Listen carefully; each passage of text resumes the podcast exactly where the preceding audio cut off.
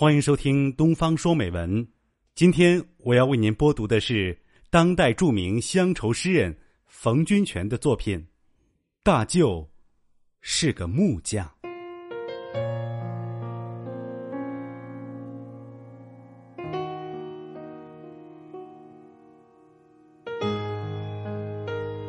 大舅是个木匠，右耳夹着一支铅笔，斧子、凿子、推刨、墨斗，装满了竹筐。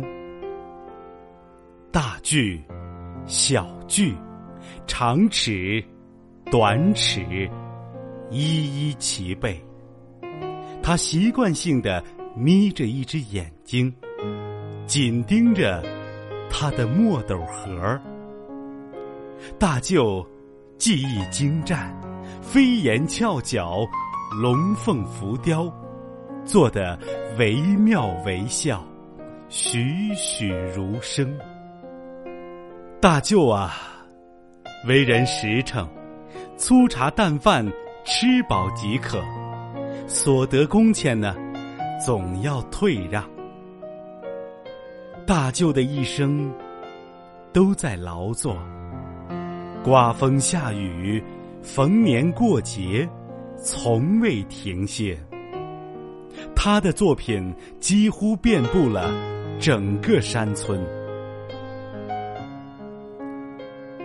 如今，大舅老了，已经抡不起斧头了，拉不动大锯了。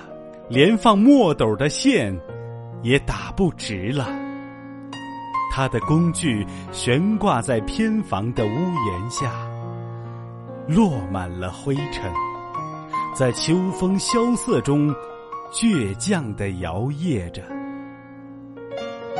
大舅是个木匠，已经很少有人知道了。大舅的记忆已经被历史的车轮碾压了。